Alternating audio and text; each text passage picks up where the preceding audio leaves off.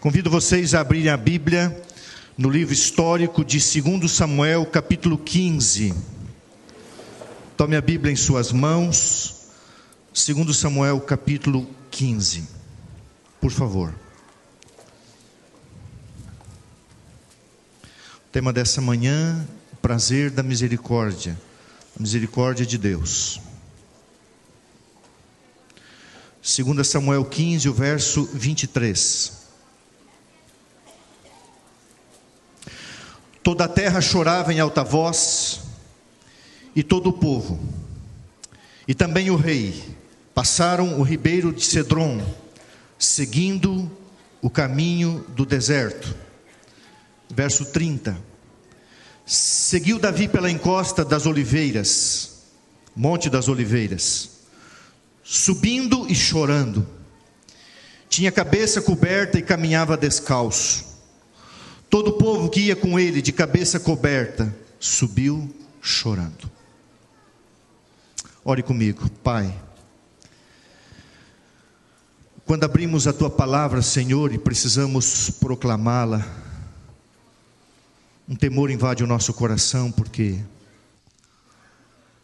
que ser humano vai alcançar o coração de outro ser humano para a salvação? Isso é obra do divino, obra do Espírito, e eu clamo a Ti, Senhor, nessa manhã, para que nós entendamos um pouco mais a beleza do Teu caráter no aspecto misericordioso. Por favor, prega, ensina, muda, salva em nome de Jesus. Amém. Algumas vezes ouço falar que Davi foi um homem segundo o coração de Deus. Isso é verdade em parte. Nem sempre Davi foi um homem segundo o coração de Deus. Quando Davi poupou Saul, podendo tirar-lhe a vida, sendo misericordioso, compassivo e clemente, Davi foi um homem segundo o coração de Deus. Quando Davi assassinou Urias e adulterou com Batseba, ele foi um homem segundo o coração do inimigo de Satanás. Algumas vezes Davi foi um homem segundo o coração de Deus, outras vezes segundo o coração do inimigo. Mas algumas vezes Davi foi um homem apenas conforme a misericórdia de Deus. É isso que nós vamos estudar nessa manhã. No final de sua vida, Davi foi um homem conforme a graça de Deus. Irmãos, esse, esse exemplo se repete na Bíblia. Homens e mulheres que oram agiam como homens e mulheres segundo o coração de Deus, e homens e mulheres que às vezes não agiam de acordo com a vontade de Deus, mas estavam sempre debaixo da misericórdia de Deus. Por exemplo, Noé. Quando Deus mandou Noé construir a arca, ele agiu de acordo com a vontade de Deus. Mas depois do dilúvio, quando ele entra naqueles período de bebedeira e comete vários pecados, ele não foi um homem segundo o coração de Deus. Jacó. Jacó esteve debaixo da mão de Deus, mas também esteve debaixo da misericórdia de Deus, nem sempre agiu como Deus queria. Elias. Ora, no Carmelo, fugindo. E a misericórdia de Deus o acompanhou. Pedro, tu és o Cristo, confissão, não o conheço, negação. Irmãos, como seres humanos, como cristãos, nós temos essa batalha dentro de nós também. Às vezes nós agimos segundo a vontade de Deus, mas às vezes nós agimos de acordo com a vontade do inimigo, percebendo ou não percebendo. E às vezes nós agimos conforme a misericórdia de Deus age na nossa vida, a graça de Deus age na nossa vida. E nesse capítulo da vida de Davi, não é Davi segundo o coração de Deus, não é Davi segundo o coração do inimigo, é Davi conforme a misericórdia de Deus, é Davi segundo a misericórdia de Deus. Eu li apenas dois versículos, vamos ao contexto. Davi estava abatido, o pecado do adultério e do assassinato o abateu, Davi estava paralisado, inerte, moralmente falando, espiritualmente falando. Porque as consequências do seu pecado inevitavelmente estavam vindo. O filho do pecado com Batseba havia morrido. Amon tinha sido assassinado por Absalão, seu outro irmão. Absalão fica alguns anos na Síria. na casa de seu avô Talmai, em Jesur. Joabe traz ele de volta para Jerusalém. Durante dois anos o rei não quis vê-lo. Não tinha aptidão moral, não tinha poder moral para enfrentar. Porque ele se sentia culpado, ele se sentia abatido espiritualmente. Vivia um deserto, uma fase difícil na sua vida. E Absalão, durante quatro anos, foi vendo a fraqueza moral, o abatimento de seu pai, ele foi conquistando o coração do povo e depois de quatro anos, ele monta uma conspiração. E ele vai para Hebron, antiga capital de Israel, um lugar sagrado para os judeus, sua cidade de origem. Leva 200, 200 homens ilustres de Israel, que foram para lá inadvertidamente, sem saber o que estava acontecendo, e os mensageiros espalhados, tudo estava organizado para conspirata, e houve um golpe de Estado, e chegou a notícia no palácio para o rei Davi: o teu filho montou uma conspiração secreta, e ele vai vir para Jerusalém, e Jerusalém vai ser uma cidade atacada, e a carnificina, o sangue e a morte vão rolar, e assim como Absalão matou seu próprio irmão Amon, ele vai acabar com a sua vida. Irmãos, é interessante a vida de Davi. Davi ele dá o melhor de si nos momentos de crise, ele se levanta e diz: Não, um homem abnegado, a cidade não deve sofrer, o povo não deve sofrer, a culpa é minha. E aí revelam-se os seus amigos, Itai, líder da guarda pessoal, um gentil, 600 homens de Gate, filisteus o acompanham. Ele então sai da cidade para na última casa, passa as tropas em revista e vai em direção ao deserto. A Bíblia diz: toda a terra chorava em alta voz, e todo o povo e também o rei passaram o ribeiro do Cedron, seguindo o seu caminho para o deserto. Irmãos, o que, que existe no deserto? O que, que você encontra no deserto? Aridez, solidão, medo, insegurança, vulnerabilidade. Deserto, deserto não tem nada de bom. E Davi seguia para o deserto para o nordeste, em direção ao nordeste, subindo o Monte das Oliveiras. E a Bíblia diz que na encosta do Monte das Oliveiras, Davi tirou o seu sapato, ficou descalço, cobriu a sua cabeça num símbolo de vergonha, tristeza e começou a chorar. Ele sabia que era a sua culpa, ele sabia que era o seu pecado, ele sabia que eram os seus, os seus erros que estavam ali. Mas o que fez Davi? O que fez Davi? O livro Patriarcas e Profetas diz assim: Chegando ao cume do Monte das Oliveiras, o rei curvou-se em oração, lançando sobre Deus o fardo, de, o fardo de sua alma e suplicando humildemente a misericórdia de Deus. Um homem abatido, um homem culpado, um homem ferido, um homem sofrendo as consequências dos seus erros.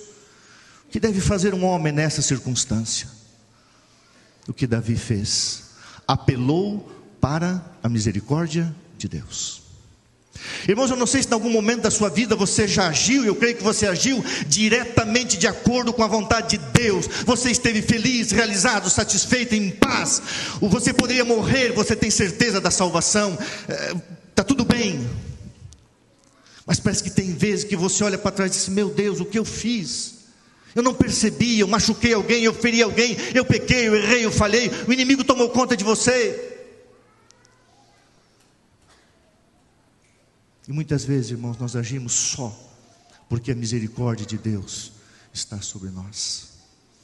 Davi se lançou sobre a misericórdia de Deus, ele se lembrou da bondade, da longanimidade e ele não ficou sem esperança. Davi sentia que Deus seria misericordioso com ele. Abra a Bíblia em São Mateus 12, verso 6. São Mateus 12, verso 6.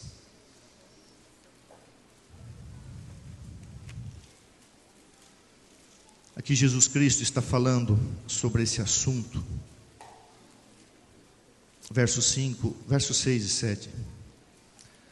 Aqui está quem é maior do que o templo. Mas se vós soubesses o que significa misericórdia, quero e não holocausto.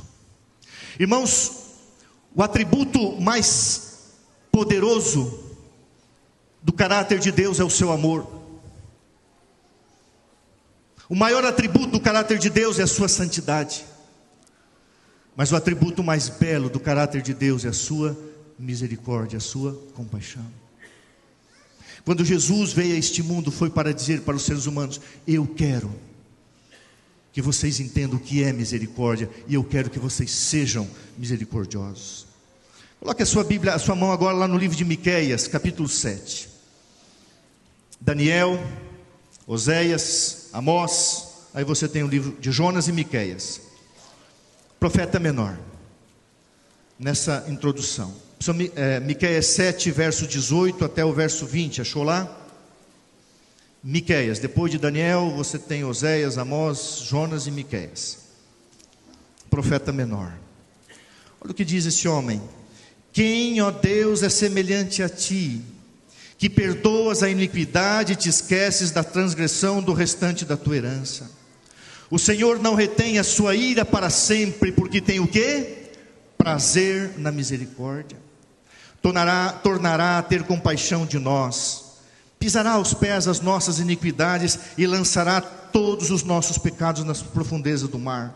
Mostrará para Jacó, para sua igreja, para o seu povo, para os seus filhos, a fidelidade e a Abraão a misericórdia, as quais juraste a nossos pais desde os dias antigos.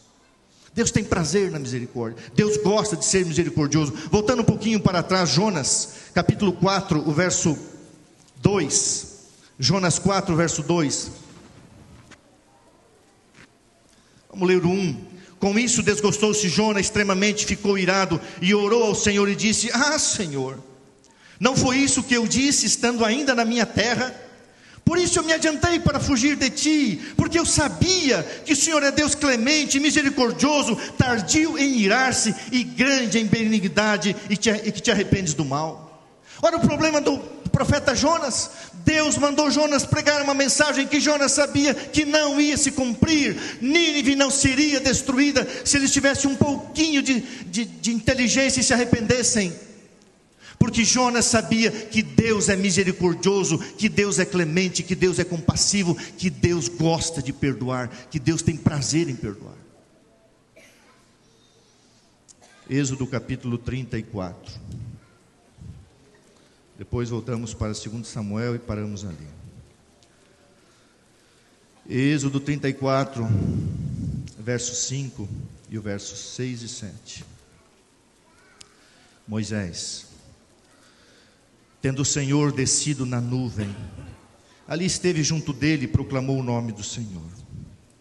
E passando o Senhor por diante dele, clamou: Senhor, Senhor Deus compassivo Senhor Deus clemente, Senhor Deus longânimo, Senhor Deus grande em misericórdia e fidelidade, que guarda misericórdia em mil gerações, que perdoa a iniquidade, a transgressão e o pecado, ainda que não inocente o culpado, e visita a iniquidade dos pais nos filhos e nos filhos dos filhos, até a terceira e quarta geração.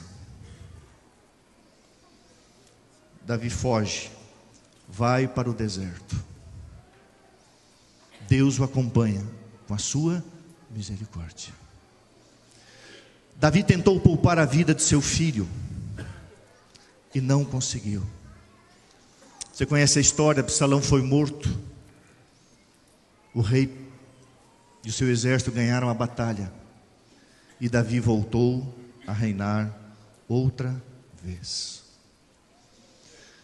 Alguém aqui nessa manhã está precisando do exercício da misericórdia de Deus em sua vida? Como você tem agido de acordo com a vontade de Deus permanentemente? Parabéns, continue. Mas se você é um cristão que tem batalhas e lutas, você sabe que às vezes você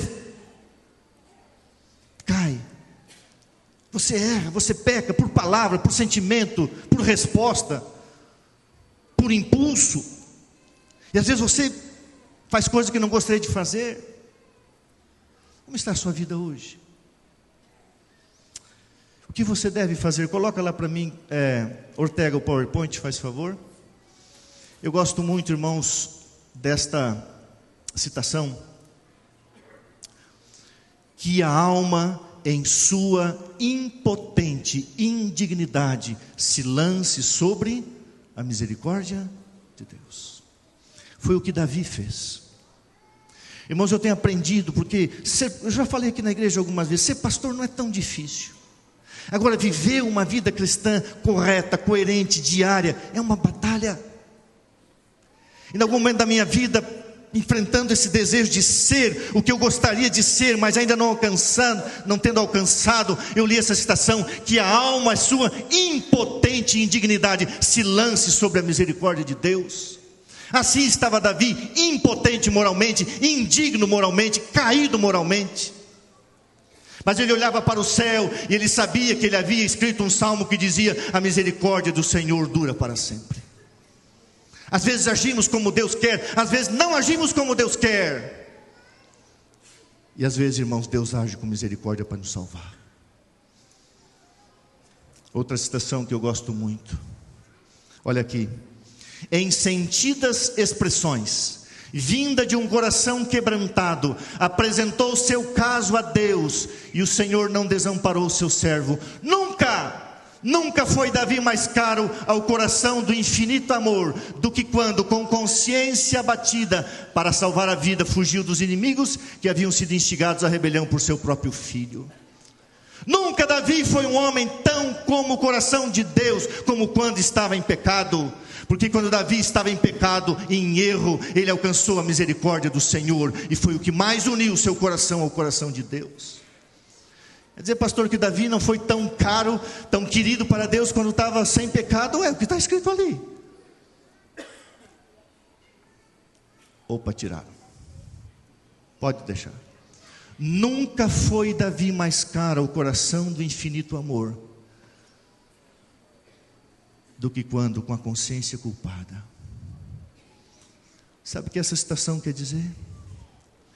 E quando você e eu caímos, pecamos e erramos. E nós olhamos para o céu e pedimos a misericórdia de Deus, Deus não deixará de nos atender. Deus não deixará, irmãos. A gente não entende porque Deus gosta de fazer isso, porque Deus tem prazer em fazer isso.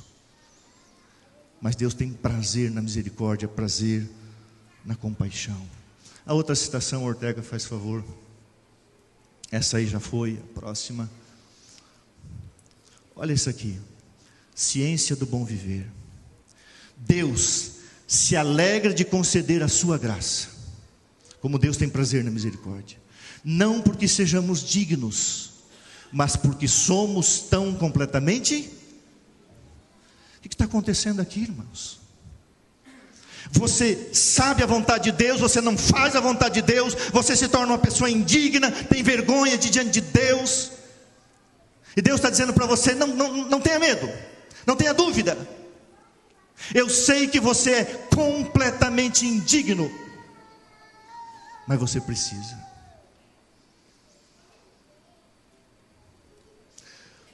Como está a sua caminhada cristã? Fugindo de Jerusalém? Está no deserto? Não gosta de ler a Bíblia? Não estuda a lição, não lê um Espírito Profecia, não fala do amor de Jesus. Aliás, se você se puder se esconder e que ninguém saiba que você é um cristão, melhor ainda. Muitas vezes, irmãos, a gente não entende. E Deus sabe que não é fácil entender a sua compaixão, a sua misericórdia, o seu amor. Quando eu li essa citação no início do ano, Deus se alegra de conceder sua graça, não porque sejamos dignos, mas porque somos tão completamente indignos. Nosso único, nosso único direito à sua misericórdia é a nossa grande necessidade. Aí está o problema. O problema, irmão, sabe, do ser humano não, é, não, não são suas falhas, seus erros, suas quedas. O problema é não sentir a necessidade da misericórdia de Deus. É tentar resolver os seus problemas sozinho.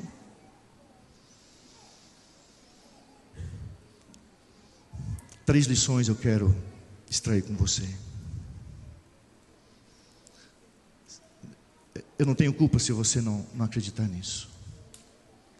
Mas eu acredito. Quando você peca e você foge para o deserto da sua vida, sabe o que Deus faz? Deus vai atrás de você. É isso que Deus faz.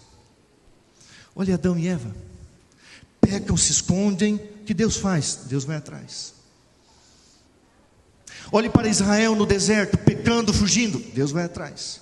Olhe para Elias no Monte Carmelo, e depois fugindo para Berseba, e depois para a península do Sinai no Egito, Deus vai atrás. Se enfia na caverna, Deus vai atrás. Olhe para Moisés, comete um erro, não era da vontade de Deus, foge para Midian, se enfia lá no deserto 40 anos. O que Deus faz? Deus vai atrás. Deus sempre irá atrás, irmãos. Sempre. A Bíblia diz no Salmo 23,6: A bondade e a misericórdia do Senhor me seguirão de vez em quando. Todos os dias da minha. Como é que Deus persegue você? Como é que Deus vai atrás de você? Com bondade. Irmãos, que Deus é esse? Que amor é esse? Que paciência é essa? Que graça é essa? Que favor é essa? Que gosto Deus tem? Que satisfação Deus tem em fazer isso? Eu acho que só entende quem é pai.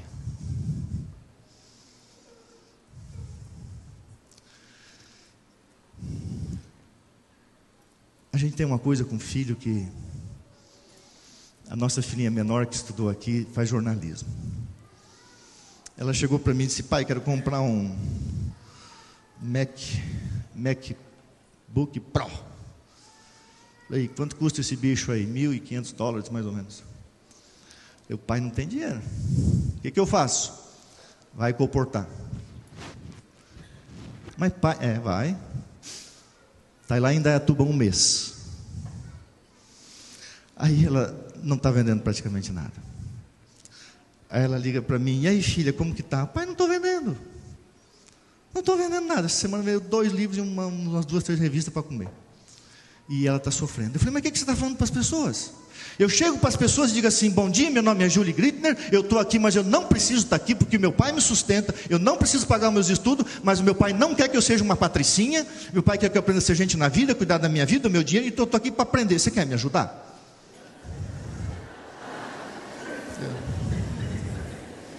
Mas filha, o pai falou para você, é diferente. Mas pai, eu tenho que ser sincera. Pai, eu não preciso. É, não precisa. Então ninguém quer me ajudar, pai. Mas fala do valor do livro. Ah, pai, eu acabo dando os livros para as pessoas porque eu voltei e dei um livro para a mulher. Ela queria, não tinha dinheiro, era muito pobre. Pai. Aí todo dia eu ligo de manhã, de tarde, de noite. Para de ligar, pai. Não, quero saber como é que você está, filha, sozinha. Junto com a dupla, mas se afasta, cada um vai na sua casa. E eu estou ali todo dia perseguindo ela.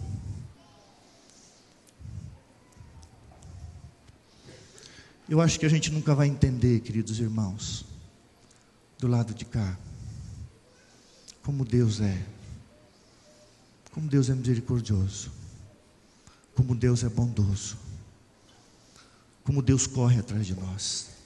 Mas quando eu olho para a Bíblia, eu vejo a história de homens e mulheres recebendo graça, fugindo, indo para o deserto e Deus indo atrás. Por que, que Deus não deixou que Davi, lógico que ele sofreu as consequências, ele perdeu seus quatro filhos, o filho do pecado, Amon, Absalão, mais tarde Adonis, ele teve os seus reveses, o pecado sempre paga e paga muito bem, paga muito bem. Mas quantas vezes Davi olhou para Deus e disse assim: O que está acontecendo com o Senhor? A culpa é minha, não dos meus filhos, a culpa é minha, o erro é meu. O que, que há? Eu tenho que pagar, eu tenho que morrer, não eles, são ovelhas inocentes.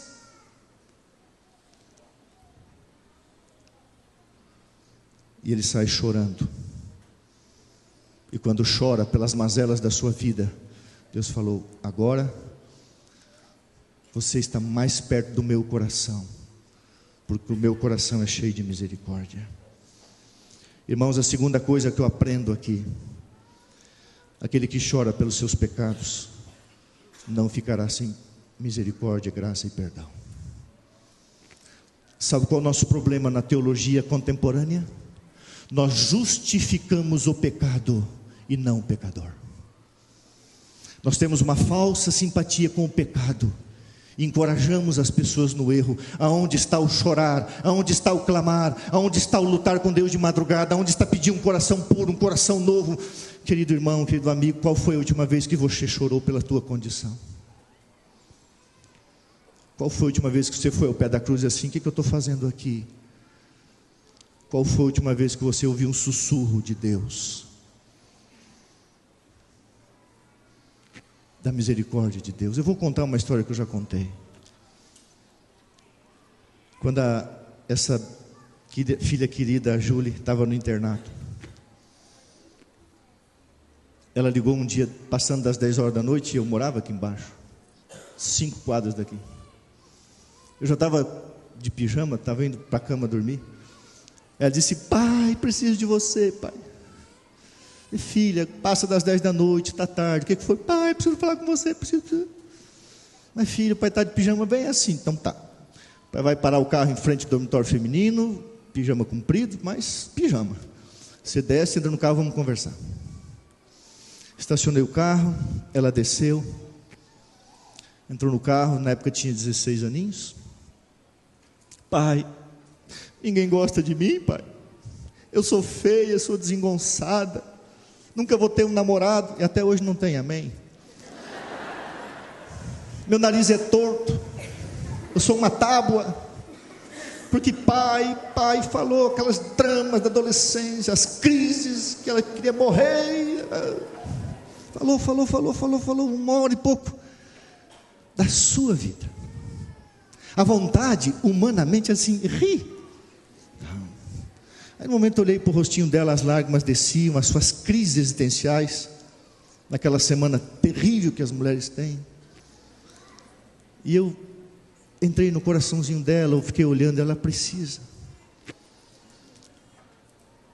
Botei ela no meu colo, orei, beijei, abracei, agarrei, amassei.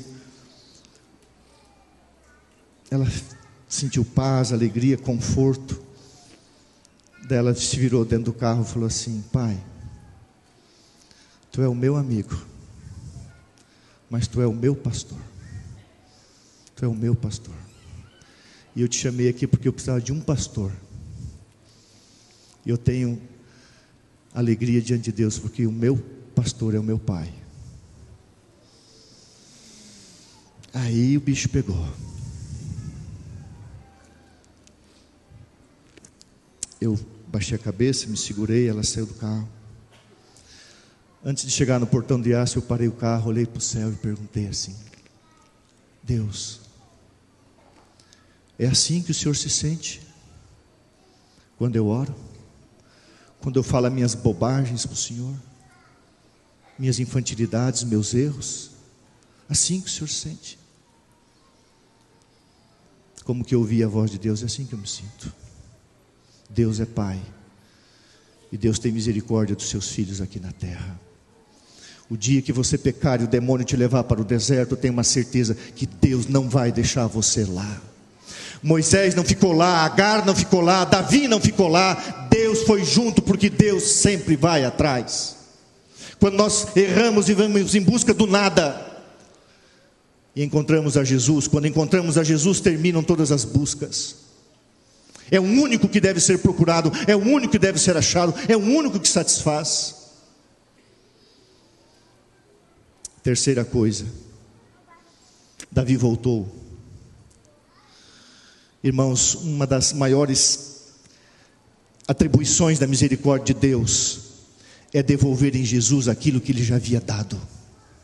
Esse é o trabalho do céu. Deus te dá uma bênção, Deus te dá um presente, Deus te dá cuidado, Deus te dá poder, e você pega e joga no lixo, você destrói, o inimigo toma conta, Deus pega e te devolve. Em Jesus nós podemos recuperar aquilo que já foi nosso. Olhe para trás. Me diga se você não teve em nenhum momento uma experiência com Deus, um milagre de Deus, alguma coisa na sua vida, mas quem sabe você perdeu. Em Jesus, Deus devolve aquilo que já era nosso. Em Jesus teremos o Éden de volta. Em Jesus teremos a imortalidade de volta. Em Jesus teremos Jerusalém de volta, como Davi teve. Em Jesus teremos o trono de volta, como Davi teve. Irmãos, tem uma citação que eu me escandalizo. No final da vida de Davi, quando ele levantou o senso por orgulho, e Deus derramou graça na sua vida e perdão, irmã diz assim: repetidamente, Davi caiu nas mãos do inimigo. Oh, o camarada, hein? Repetidamente Davi caiu nas mãos do inimigo, falando de Satanás. Mas repetidamente Davi caiu na misericórdia de Deus. E em Jesus, ele recuperou o que tinha sido dado, o trono, Jerusalém. Essa é uma história do plano da redenção, uma ilustração do plano da redenção. Pega o seu filho Salomão, Deus dá sabedoria, Deus dá capacidade, Deus dá um trono. E Salomão, nos primeiros anos da sua vida, fez tudo segundo o coração de Deus. Na sua vida adulta, se torna um efeminado, um tolo, um louco, um déspota. Sacrificava crianças, agiu por muitos anos como um homem segundo o coração do demônio através do paganismo. No final da vida, Deus dá a razão, a inteligência e devolve para Salomão aquilo que já havia lhe dado. Eu não sei se você está conseguindo entender a misericórdia de Deus. Deus dá, você joga fora, Deus pega e te devolve. Deus dá, você despreza, Deus te devolve quando você sente falta. Irmãos, o problema não está do lado de Deus, da misericórdia de Deus, o problema está aqui. Talvez a pessoa que mais se sinta bem espiritualmente aqui nessa manhã seja a pessoa que mais necessite da misericórdia de Deus. O problema não é a gente errar, cair, tropeçar. O problema é a gente querer. Eu e a Miriam voltávamos de uma semana de oração na Austrália. E eu recebi um e-mail. Estávamos em transição nos Estados Unidos. Recebi um e-mail de uma mulher que dizia assim: Pastor, o senhor não lembra de mim? Eu sou de Curitiba, moro em Brasília. O meu esposo é advogado. É, eu tenho uma filhinha e eu conheço o Senhor. Eu quero que o Senhor venha dedicar minha filhinha. Fizemos contato e fui vendo quem era. Eu não vou poder falar exatamente, mas uma família extremamente aos olhos humanos e políticos importante da capital, ligadas pessoas muito importantes. E ela disse assim quando eu cheguei: vai chegar aqui um ex-ministro do Supremo Tribunal Eleitoral. E na hora da dedicação da criancinha, eu falei sobre valores, sobre verdade, sobre princípios, sobre o amor, o respeito, essas, essas coisas de Deus. E aquele ex-ministro chorava, ele e a esposa. Terminada a dedicação da criança, aquele homem me chamou ele disse: Eu posso falar um pouquinho com o senhor? Ele disse: O senhor percebeu que estava chorando? Eu falei, doutor, eu percebi lágrimas no seu rosto. Ele falou: O que o senhor falou é o que precisa. Pastor, eu sou advogado do fulano de tal. Nessa semana eu ganhei 10 milhões de reais de, de honorários. Pastor, eu conheço. E começou a falar assim. Nomes que eu não devo citar. Ele disse, pastor, isso aqui é um lixo, isso aqui é podre, isso aqui é sujo, isso aqui é imoral, não existe verdade, não existe valor, não existe, não existe nada de bom. Eu falei, mas por que não muda, doutor? As pessoas não querem mudar, não querem mudar, não vai mudar nunca. Pastor, eu sou um homem infeliz, um homem vazio, cada semana para suportar a, a, a, culpa do meu coração, os traumas do meu coração. Eu tenho um sacerdote que eu vou me confessar toda quarta-feira após o almoço. Eu vou me confessar. Eu não suporto mais. E o senhor vem e fala: Isso não existe. Que mundo é esse? Eu falei: Por que não, não muda? As pessoas não querem. E eu ousei. Eu falei: Porque o senhor não muda. Ele baixou a cabeça e disse: Eu não sei. Sabe, irmãos, o problema não está no mal, o problema está em a gente querer o bem. Como está a sua vida hoje? Agindo segundo a vontade de Deus? Ou você está carregando a culpa porque nessa semana você agiu de acordo com a vontade de Satanás? Você está vivendo segundo a misericórdia de Deus? Aproveite, porque isso vai terminar. Um dia vai acabar. Irmãos, nós não sabemos quanto tempo, tempo temos pela frente.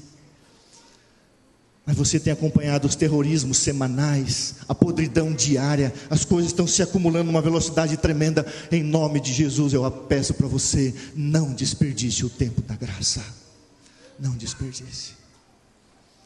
A misericórdia de Deus tem acompanhado a sua igreja no deserto, acompanhado os seus filhos no deserto, como acompanhou Davi, sim, culpados, sim, indignos, sim, imerecedores, sim, mas necessitados. E quando nós dobramos o nosso joelho e dizemos: Deus tem misericórdia de mim, nunca um coração sincero falou isso, deixou, Deus deixou sem resposta, nunca, nunca.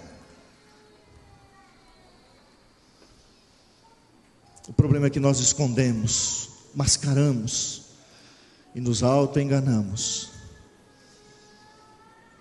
Três coisas.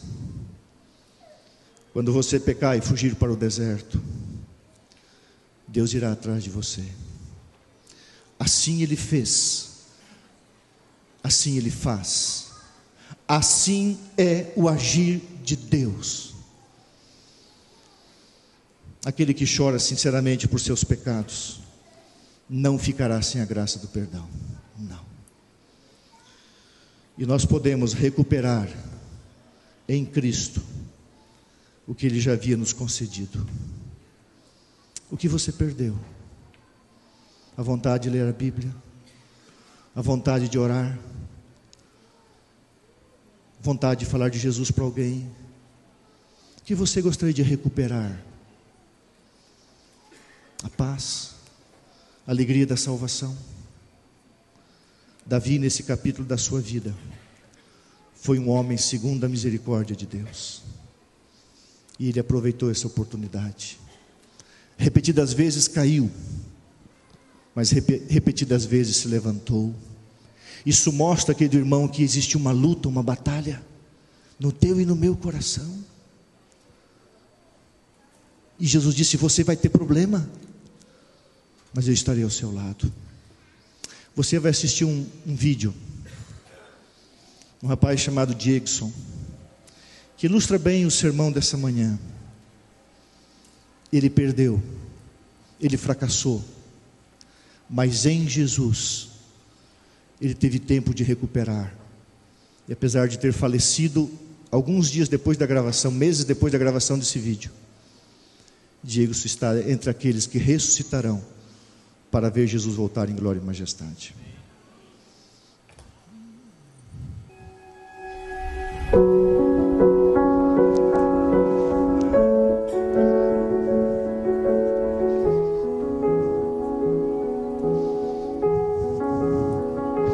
Eu nasci num lar onde minha mãe ela era adventista e o meu pai não. Fazia o culto todos os dias pela manhã, à tarde e isso foi durante nove anos na minha vida que ela passou para gente. Eu sofri muito com a morte da minha mãe. Aquilo ali me deixou traumatizado.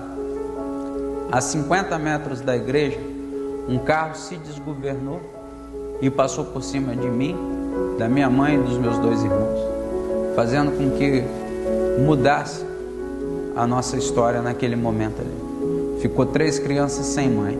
A notícia foi para o meu pai, se enterrou ainda mais no álcool e agora ele teve câncer na garganta e perdeu também sua vida dois anos depois. Me encontrei desesperado e foi numa tarde dessa. Um senhor estava fumando maconha numa esquina.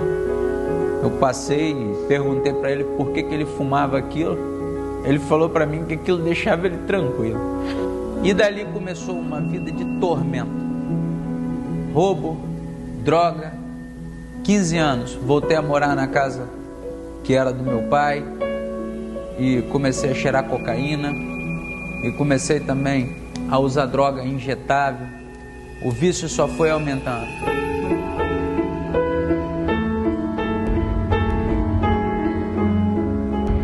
E me afundei. Minha vida virou um inferno. Perdi família, perdi tudo. Tudo que você pensar eu perdi. O que sobrou para mim depois que eu virei mendigo, morador de rua, que não tinha mais nada?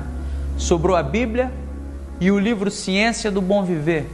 Eu fui internado em mais de 50 clínicas de recuperação, seis vezes no HPM, Hospital da Polícia Militar, inúmeros lugares, nada resolvia. Fui preso seis vezes, passei vários aniversários preso tudo que você pensar, eu fiz. Tudo e mais um pouco.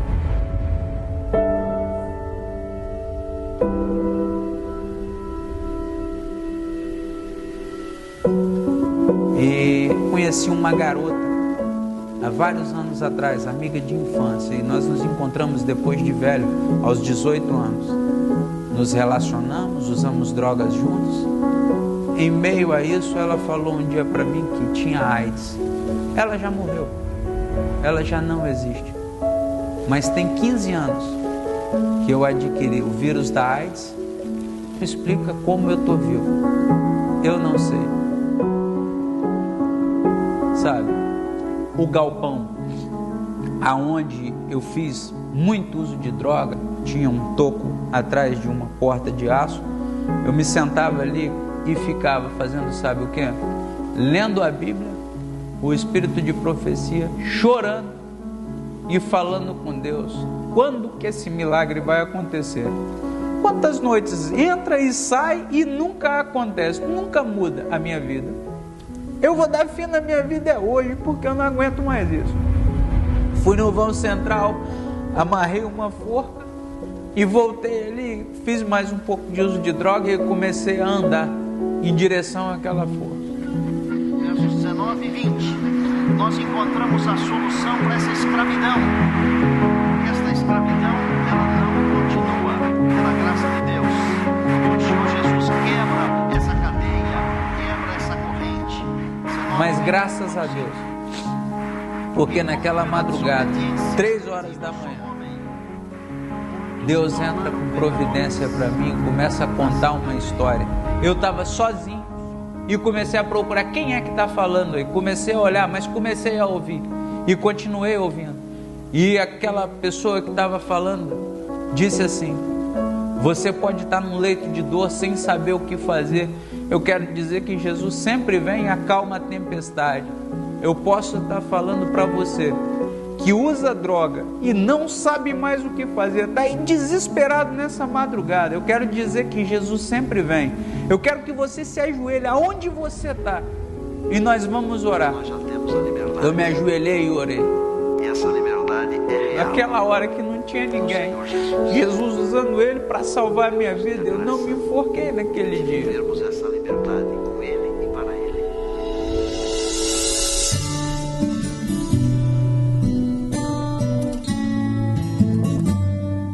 Entrei numa clínica depois de 22 anos, perdido, sem esperança nenhuma. Minha história ali mudou. Comecei a pregar o Evangelho. E dez meses depois, dez pessoas haviam sido batizadas: drogado, prostituta, pessoas perdidas. E são inúmeros os milagres que Deus tem feito na minha vida. A minha família que tinha me abandonado, toda, voltou e me abraçou e me amou. Algumas pessoas têm perguntado como eu fico tão alegre e feliz. Porque Deus me faz assim. Perdido e triste eu estava quando eu estava na escravidão do pecado, dormindo na rua, rasgando sacola pelas ruas de lixo. Mas hoje eu tenho essa paz e a certeza de que muito em breve vou encontrar Jesus vindo nas nuvens dos céus, vou subir e vou encontrar com a minha mãe, aonde aos nove anos foi desfeito o meu lar. E ali eu vou ter um lar feliz ao lado de Deus e quero muito ter ao seu lado. Se prepara, Jesus está voltando.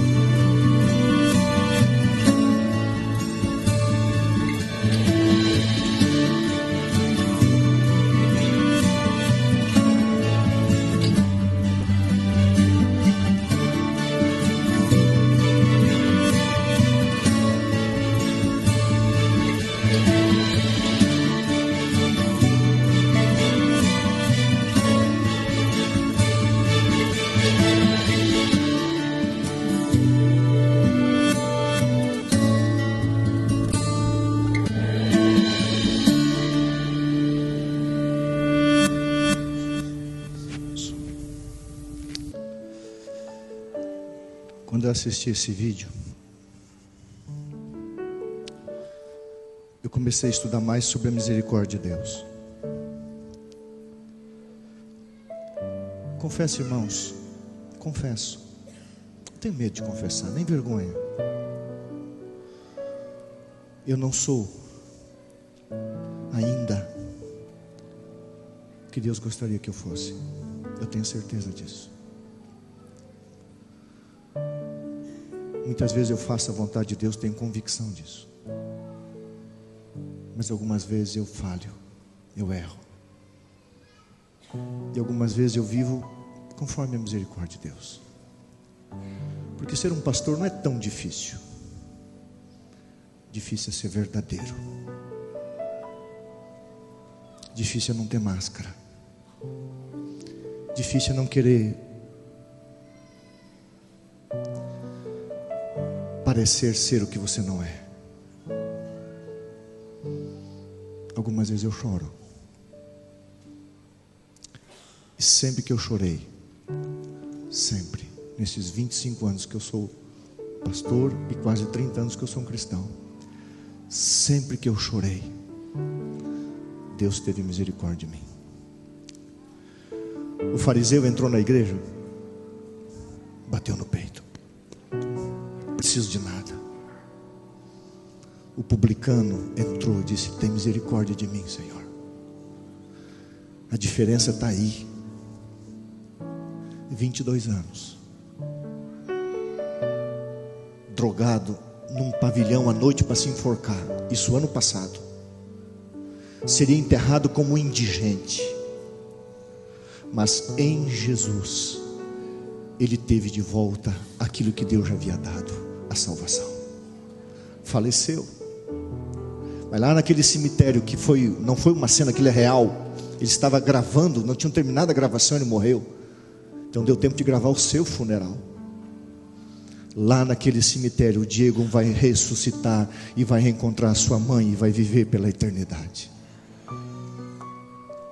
Eu não entendo por que Deus espera, por que Deus tarda, a não ser que eu olhe para a misericórdia do Senhor.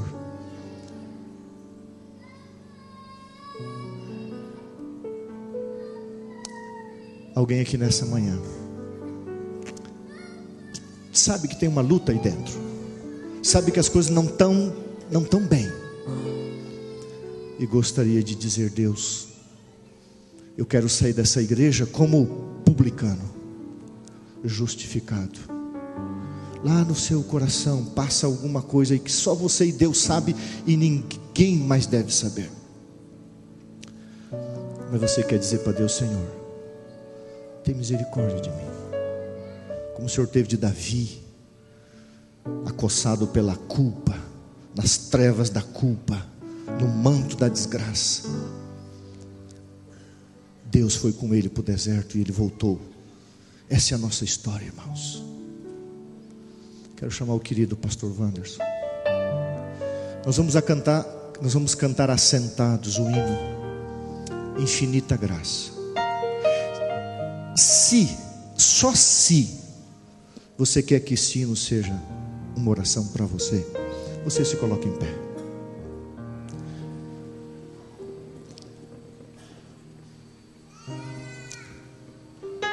Eu não ia falar, mas vou falar. Aconteceu uma situação nessa igreja que eu tentei fazer o meu melhor, mas eu errei. Com uma pessoa. Eu tentei me, me redimir depois, eu acho que ela nunca aceitou. Alguns domingos atrás eu vi num batismo que essa pessoa passou por mim e virou a cara. Eu não culpo ela. Creio que ela tem razão de pensar assim. Eu voltei para casa muito arrasado. Deus sabe, eu tentei fazer o meu melhor. Mas eu sei que essa pessoa carrega uma mágoa, ela não está aqui. Talvez ela soubesse que eu ia pregar, eu não vou ouvir esse cara pregar.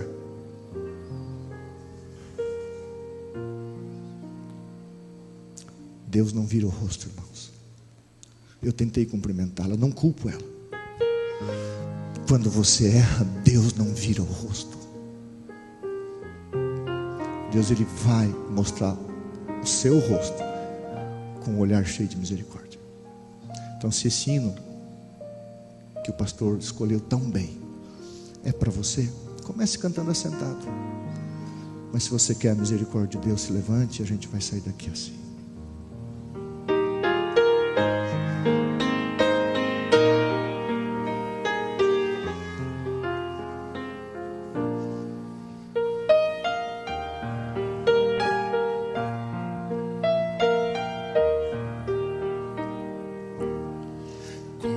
conforme a tua